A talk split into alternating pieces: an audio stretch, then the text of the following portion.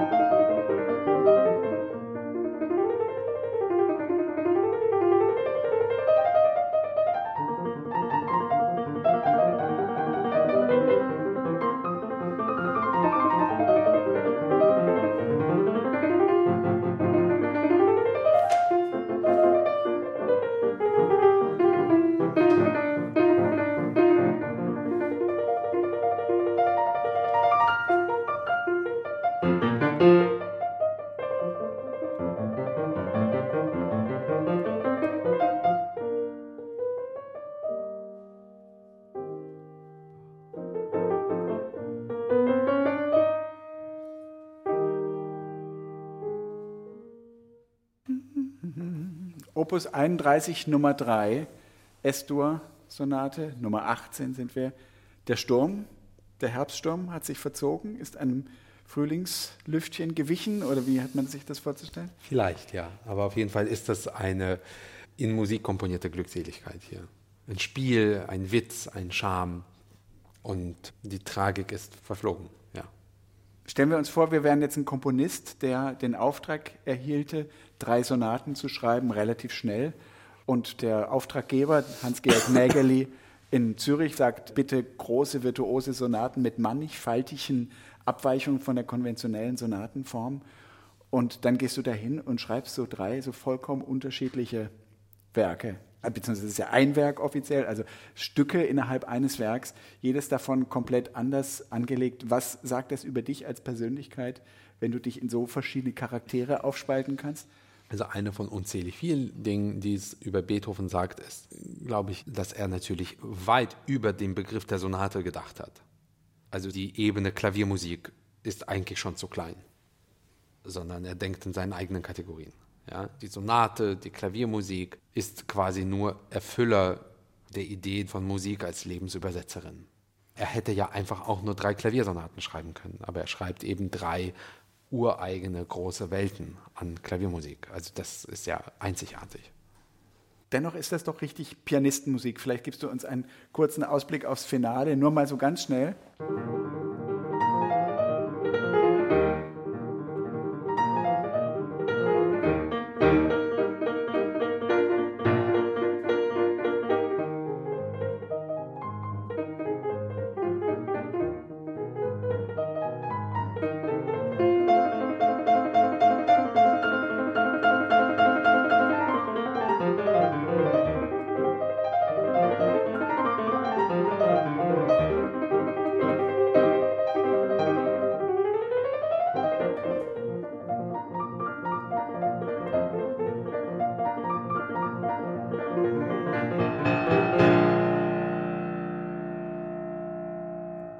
Das ist Klaviermusik, Klaviermusik, Klaviermusik. Der mag das schon so.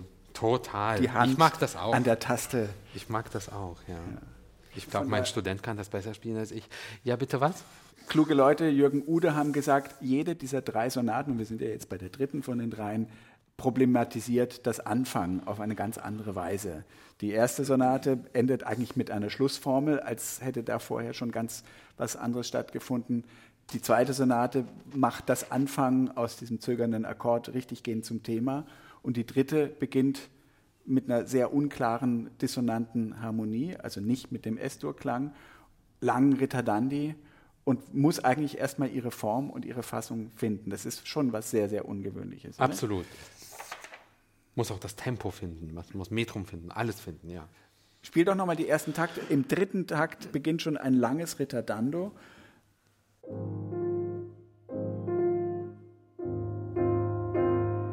Jetzt beginnt das Ritardando.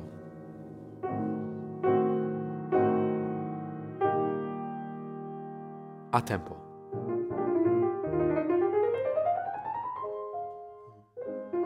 Ritardando.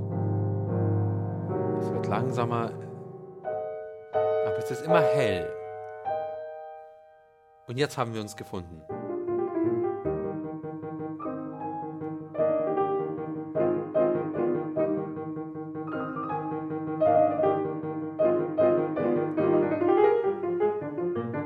Hier eigentlich melodiefreie Zone, nicht wahr? Also lang melodiefreie Zone, also nur Modelle.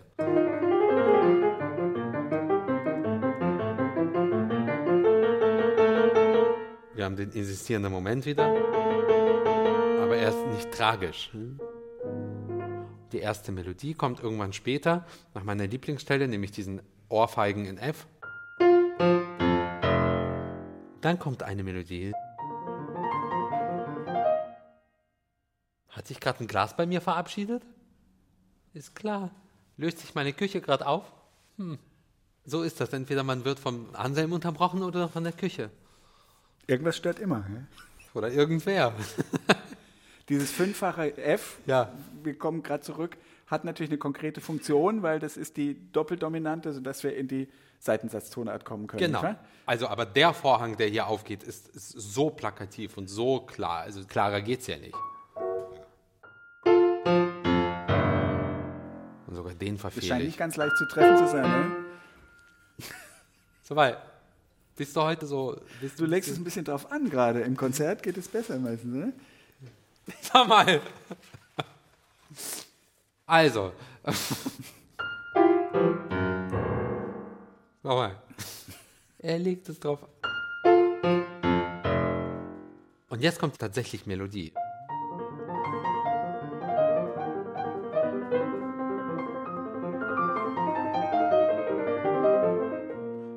Erinnern uns, es gab im langsamen Satz von Opus 31.1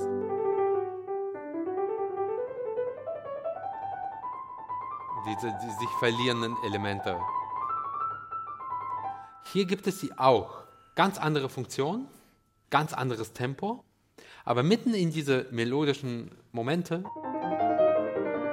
kommt das.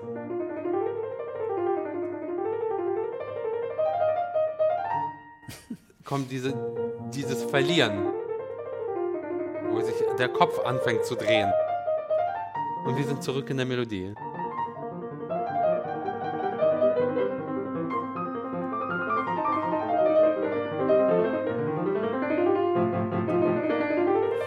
Also der Satz spielt und der funkelt und der sprüht vor Energie und, und äh, ist unglaublich inspirierend und unglaublich unangenehm.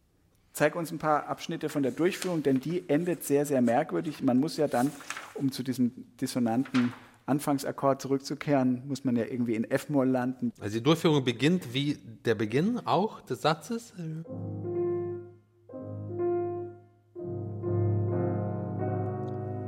Aber plötzlich gehen wir.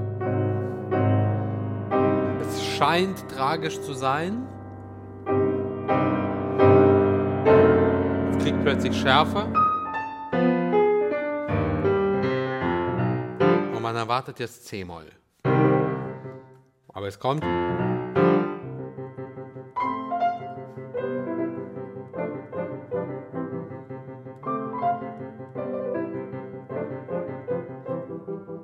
Kleine Verwirrung. Wo sind wir? Wo sind wir? Eigentlich fast schon Minimal Music mäßig.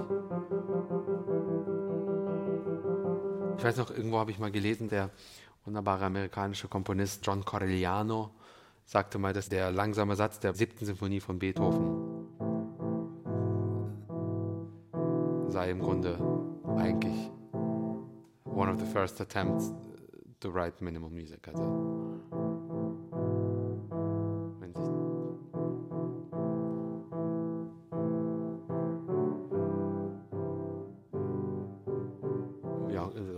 Also man hat ein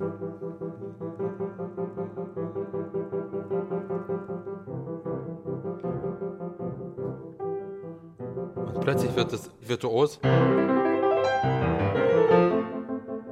Und wir sind so auch hier wieder Reaktionsschnelligkeit.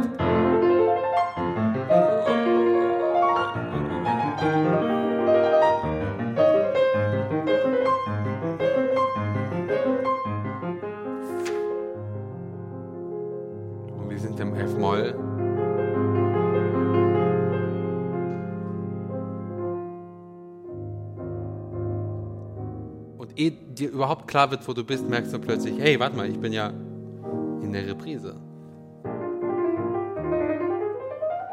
Also es geht alles so wahnwitzig schnell in diesem Stück. Und wenn man das Spiel mit Charakteren und Reaktionen und Aktionen liebt, wie ich es tue, dann ist das jedes Mal schwer, aber jedes Mal Mordspaß. Also das war für mich innerhalb des Zykluses sicherlich eine Art Angstsonate, weil einfach sehr unangenehm zu spielen. Aber once you get there, das ist einfach das Tollste. Der vermeintlich vergrübelte Beethoven ist unheimlich brillant auf einmal auch. Ja, aber ich habe von jemandem mal gelernt, Pauschalisierungen helfen selten im Leben weiter. Ich weiß, du bist ein Freund der Pauschalisierung und der. Ich bin ein Profi darin. Magst du den letzten Schluss des ersten Satzes kurz spielen? Oh ja, wunderbar. Ähm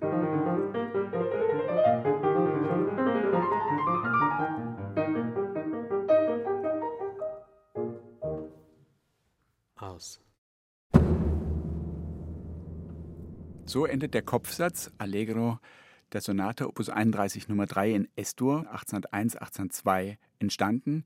Hier wie immer live von Igor Levit am heimischen Flügel gespielt. Diese Sonate Opus 31 Nummer 3 ist interessanterweise auf lange Zeit die letzte in vier Sätzen in dieser, wenn man so will, konventionellen Form, die ein Scherzo enthält. Diese Form hatte Beethoven ja mit Opus 2 eigentlich selbst erst in Kraft gesetzt. In der Folge schreibt er alle möglichen dreisätzigen, zweisätzigen Sonaten. Erst in Opus 106 kommt er in dem Sinne wieder zurück auf eine viersätzige Form. Opus 106 ist natürlich die berühmte 50 Minuten dauernde Hammerklaviersonate.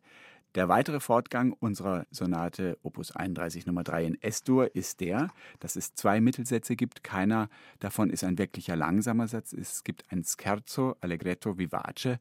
Es gibt ein Menuett, Moderato e Grazioso, das kommt einem langsamen Satz noch am nächsten. Und am Schluss ein Presto con fuoco, also einen sehr schnellen Satz mit Feuer in der Gestalt einer Tarantella. Auf diesen Satz geht auch der Name dieser Sonate, der inoffizielle Name dieser Sonate zurück, die Jagd. Es gibt da immer Signale, dam, dadim, bam, badim, Quartsprünge, Quintsprünge, die Jagdhornsignalen ähneln könnten. Was jetzt allerdings erstmal folgt, ist das Scherzo Allegretto Vivace. Ein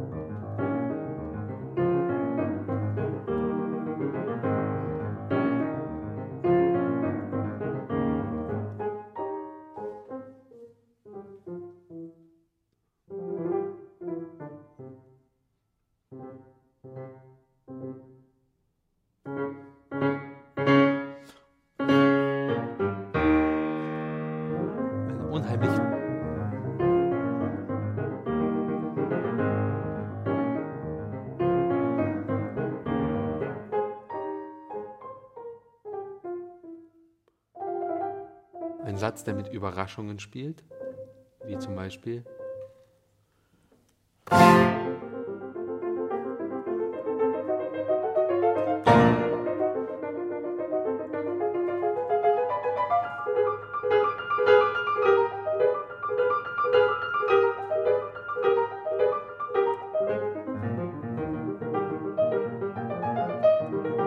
Ja was Slapstickhaftes fast.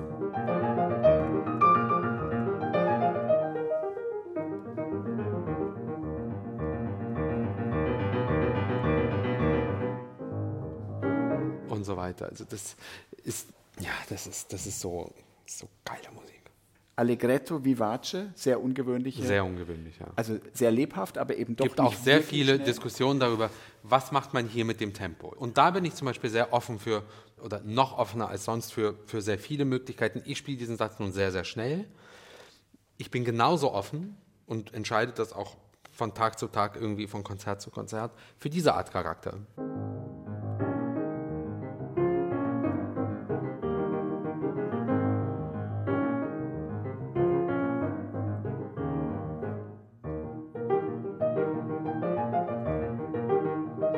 Dass das beinahe so was Gemütliches bekommt, so ein bisschen so Boogiehaftes, ja, so, so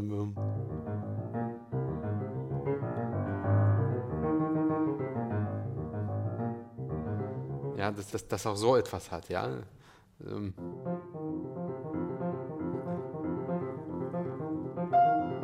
Und da passiert jetzt irgendetwas, ja. Mhm. Bei Frederik Schlewski gibt es eine Ballade, äh, der kommt.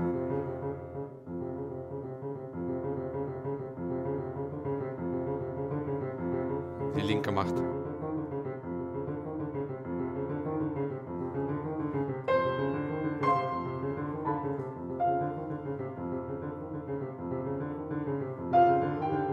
Ich glaube, so ging das, ich weiß nicht mehr genau. Aber so, so dieser Charakter, ja. Hat eigentlich was so ein bisschen so zurück, so layback, ja. Oder eben hat das was Wildes oder hat es was Gemütliches? Bin für beides offen. Aber Allegretto Vivace ist, ja. Wird es schwerer bei schnellerem Tempo? Ich glaube, es wird leichter bei schnellerem Tempo. Weil die Trennschärfe dieser Staccato-Sechzehntel, das ist ja nicht ganz trivial, oder? Ist nicht ganz trivial und also es, es wird nicht leichter, es wird auf eine andere Art schwerer, weil es einfach virtuoser wird. Aber zurzeit liegt mir das schnellere Tempo eher. Hat etwas unheimlich Rebellisches dabei, Ah oder? ja, total toll. Und das Stück endet auch auf eine sehr witzige Art und Weise, nämlich äh,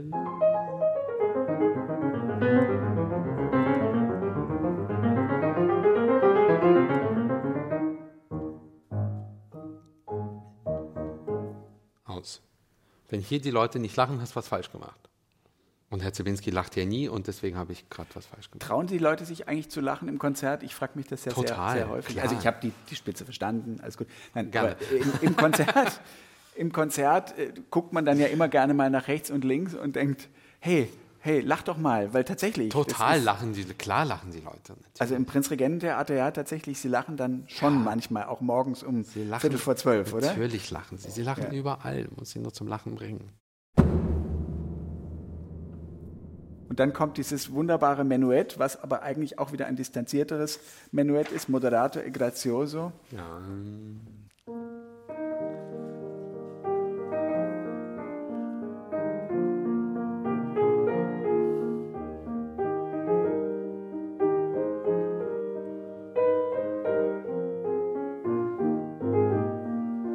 Wie du sagtest, es klingt nicht nach Konflikt, es klingt nicht nach Doppelbödigkeit. Auch das Trio, es hat was ungemein Wohltuendes.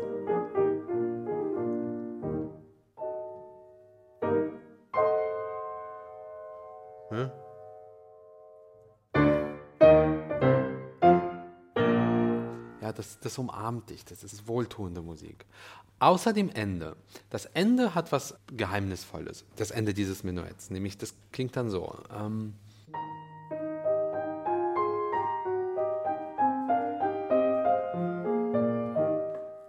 Plötzlich kommen andere Farben rein. Fast wie Tchaikovsky. Ba, ba, ba, Genau. ba. Genau.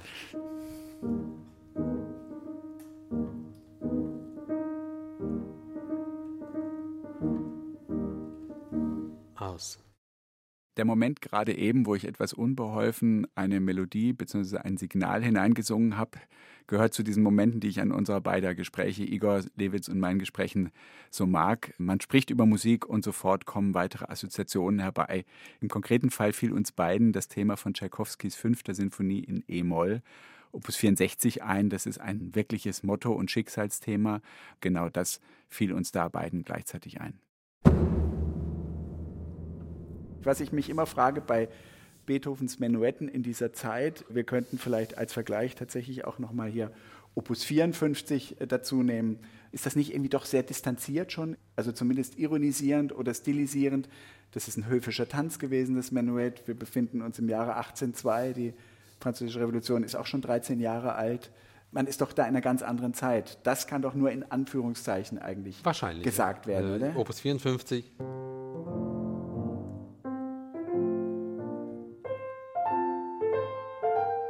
Ja, und, und die Anführungszeichen sind ja quasi reinkomponiert, weil natürlich so ein Menuett dann brutalstmöglich durchbrochen wird mit.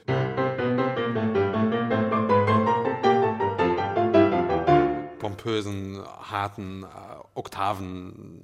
Das sind ja die Anführungszeichen in der da Musik heißt, da drin. heißt die Vortragsanweisung ja auch in Tempo di un menuetto, also Ja. im Tempo eines Menuetts Ja. als ein gespieltes Menuett schon genau, quasi. aber nicht Ja. Menuett. Jetzt hat dieser Satz hier ja auch noch die Funktion, den langsamen Satz zu vertreten. Das ist vielleicht ganz ungewöhnlich. Es gibt einige Beethoven-Sonaten, wo es eigentlich keinen langsamen Satz gibt. Es gibt sie. gibt gerade nochmal, ich bin jetzt gerade Opus auf dem Schlauch. 27.1. Ja, Also, das, mm. der erste Satz mit seinen ganzen, mit seinen wilden Dingen. Der zweite ist wild.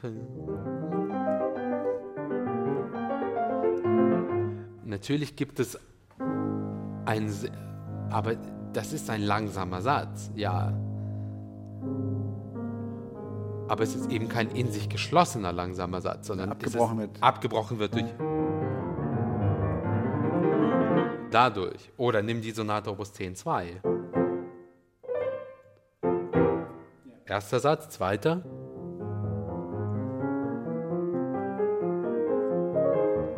Und dritter. Also es gibt, es gibt Waldstein-Sonate im Grunde genommen auch ohne. Waldstein-Sonate eigentlich auch. Es gibt diese Sonaten, wo es keinen langsamen Satz gibt. Ist man da nicht versucht, ein langsameres Tempo zu wählen, um dann sozusagen ein Surrogat eines langsamen Satzes? Nee, also ich bin da nicht versucht, nein. Gibt halt keinen. Finale, Tarantella, schneller geht sowieso nicht, oder? Schneller geht's nicht und das hat sowas, sowas Neapolitanisches fast immer im Sechs Achtel. Ja.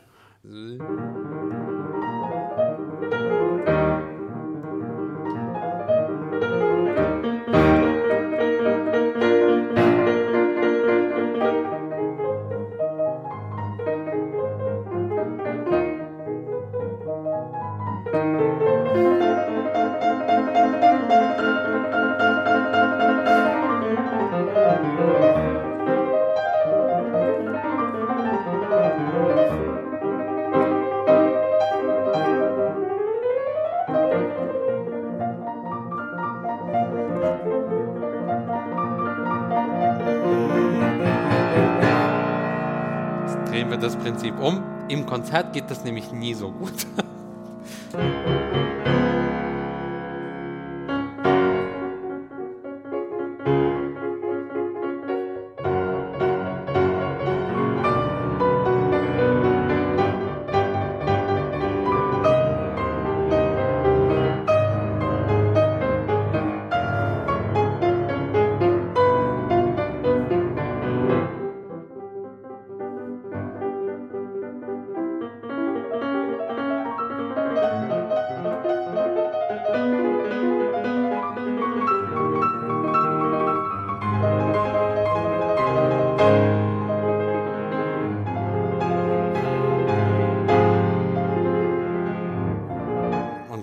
Schneller geht's nicht. Man kann ihn langsamer spielen. Ich halte es für irgendwie Unfug.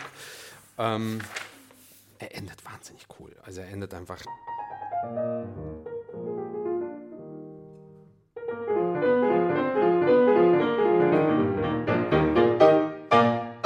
Aus. So, ja, das ist Jubel und Feuerwerk und Pianistik und auch ein bisschen Show auf. Ist aber auch okay.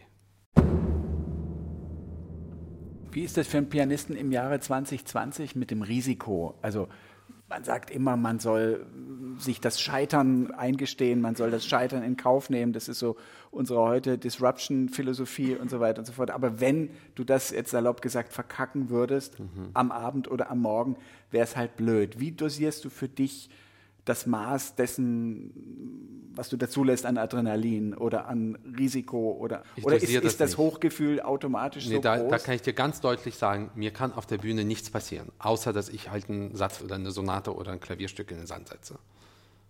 Ja, eine gemeinsame Freundin von uns würde dann sagen, ähm, wir operieren da nicht am offenen Herzen. Was ist das Worst-Case-Szenario? Spielen wir das mal durch. Ich setze irgendwas in den Sand, jemand hört es und kann sich nicht verkneifen, einen Kommentar loszulassen, so wie du immer. Ähm, sollte in München so einen Kritiker geben. Ja, nee, der ja, ja, genau. Genau, der auch. Ja. Ja, ja, der auch. Komm, hab Mitleid, ist okay.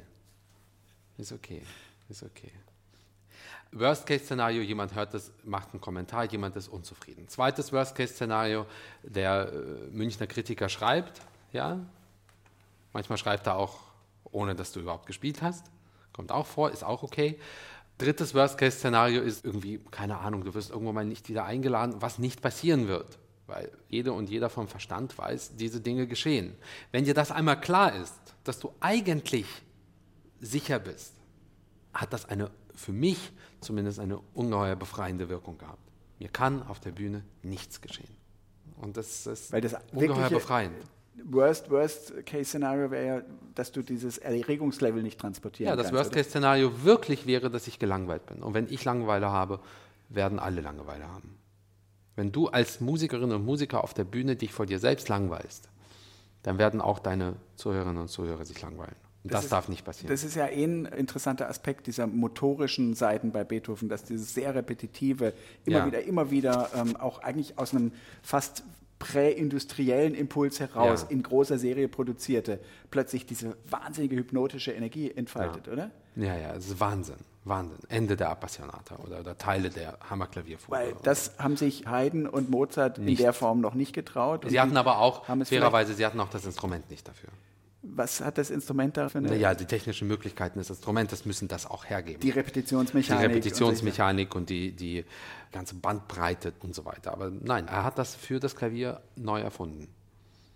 Ist die Esto-Sonate, diese Sonate, eine, die richtig mit am meisten Spaß machen unter den vielen Beethoven-Sonaten? Zumindest kann was das Spiel angeht, ja. das- Opus 31, Nummer 1 bis 3. Was wir als nächstes behandeln werden, sind zwei Sonaten Opus 49. Die So. sind später in der Opuszahl, aber viel früher in der Entstehung. Die Und wir werden, sogenannten leichten Sonaten. wir werden so eine Art Flashback erleben. Genau. Beethoven in der Zeit zwischen Opus 7 und der Partitik mit zwei Sonaten, die er für den Unterricht geschrieben hat, Genau. wo er also tatsächlich seine Dimensionen in jeder Hinsicht sehr verkleinert. Gibst du uns einen ganz kleinen Vorgeschmack?